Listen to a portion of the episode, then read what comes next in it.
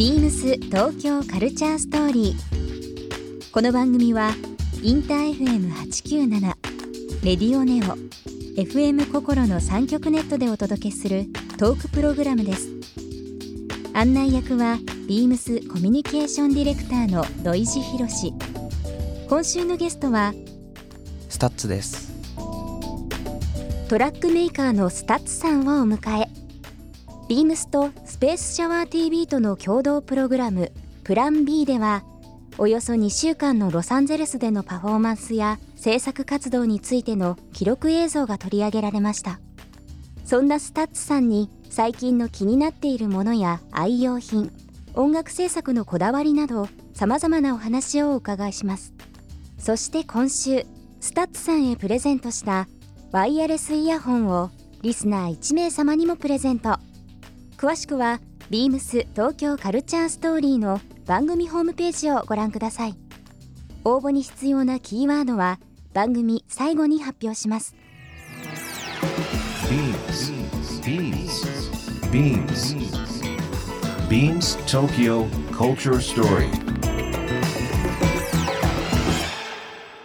beams tokyo culture story this program is brought to you by beams. ビームスありとあらゆるものをミックスして自分たちらしく楽しむ。それぞれの時代を生きる若者たちが形作る東京のカルチャー。ビームス東京カルチャースト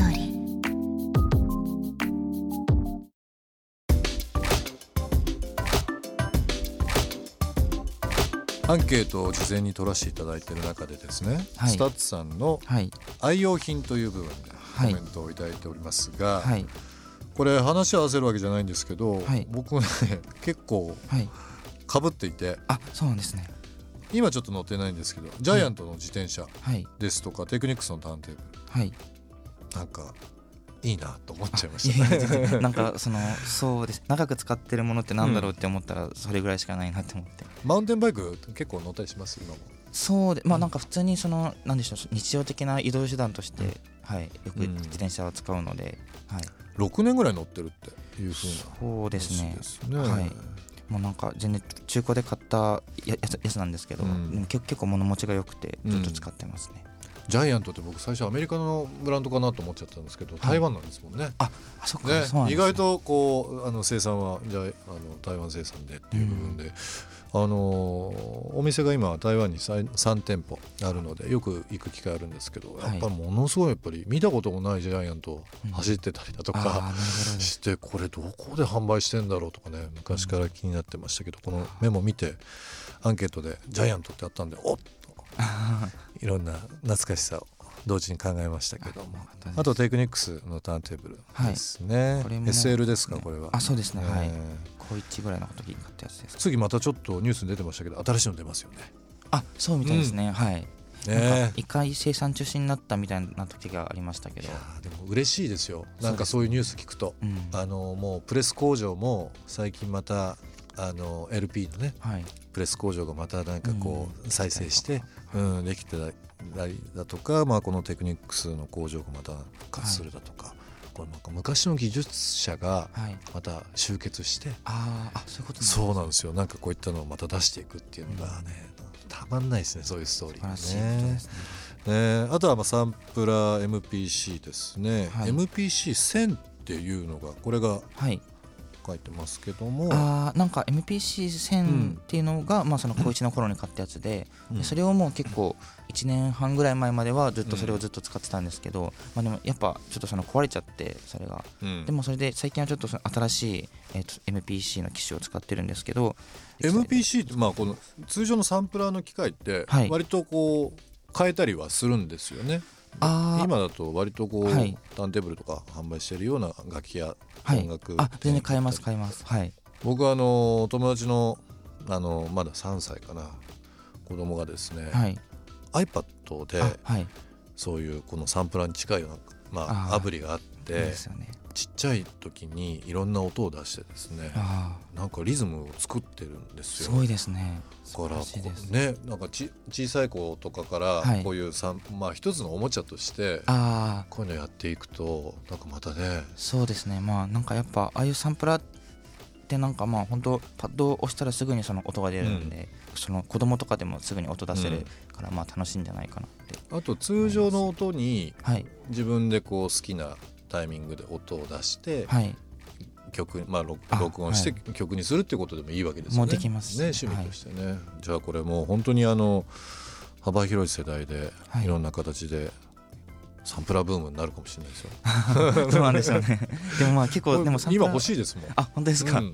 でもサンプラーすごいなんでしょうそのあ分かりやすいと思います。すごい直感的というか、そのうん別にその音楽理論とか分かんなくても曲作れたりとかもしますし、そうですね。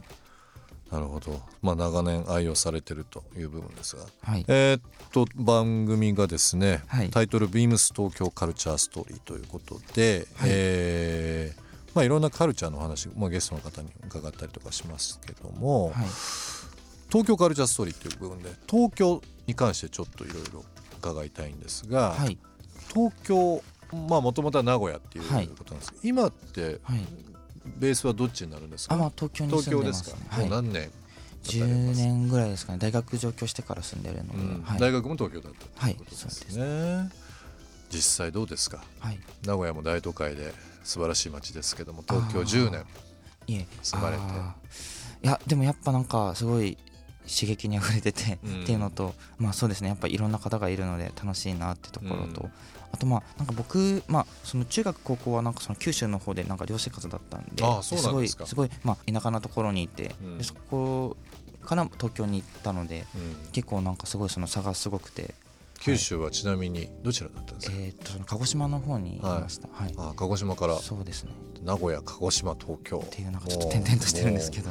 素晴らしいそれぞれの文化の場所ですけども今の音作りってやっぱりそのはい。東京に住んで感じてることとか、うん。出会う人での音作りにやっぱりなったりとかしてますか、あでもまあそれはあると思いますね。なんかやっぱまあすごいいろんな人がいるんですけどまあなんかやっぱすごいその自分一人になれる時間みたいなものうんもなんかやっぱあるあるというかうん。なんか多分田舎の方よりはなんかこういう都会とかの方がなんかそういう風にその一人になれる時間みたいなのがなんか作りやすいような気が作りやすい。しててうん。作りやすいというかなんかそうですね。なんか精神的になんかそうなってくるような気がしてなるほど、まあなんかそういうのとかは多分作る音楽に影響を与えるの与えてるのかなとは思ったりしてますけど。えー、と今こう自分が注力してること。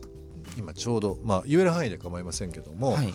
今こういったことを、えー計画中だっていうのはあったりしますか？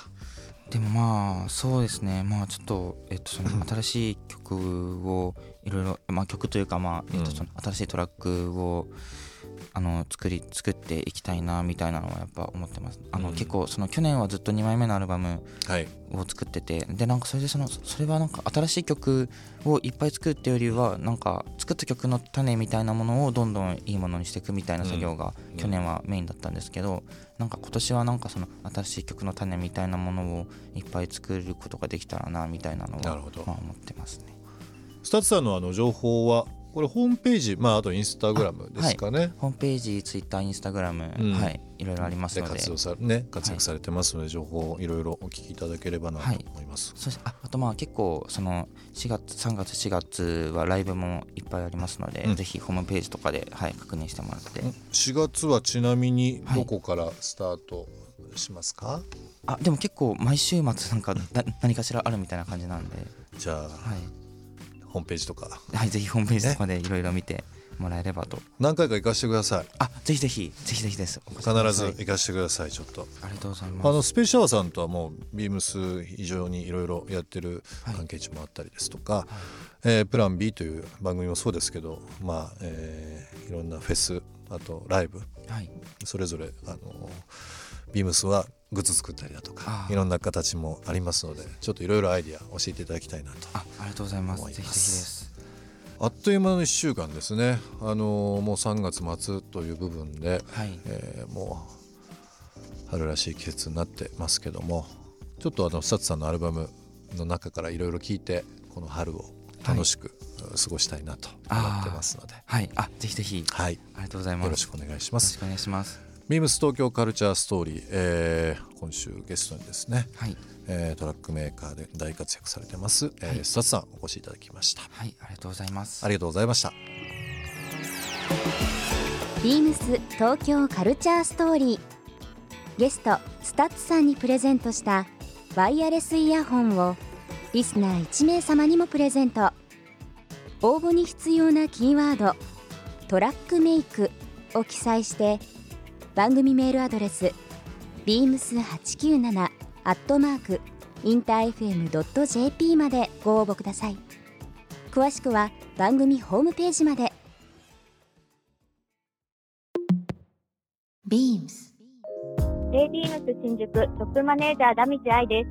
レイビームス新宿では3月31日までロンドン初の指定ブランドオリビア・バートンの最新作の時計やジュエリーが多数登場するスペシャルなフェアイベントを開催中です。大人気の鉢やお花のリングやブレスレットなども豊富に揃います。この機会にぜひご来店ください。ビームス東京カルチャーストーリー Beams Tokyo Culture Story. This program was brought to you by Beams.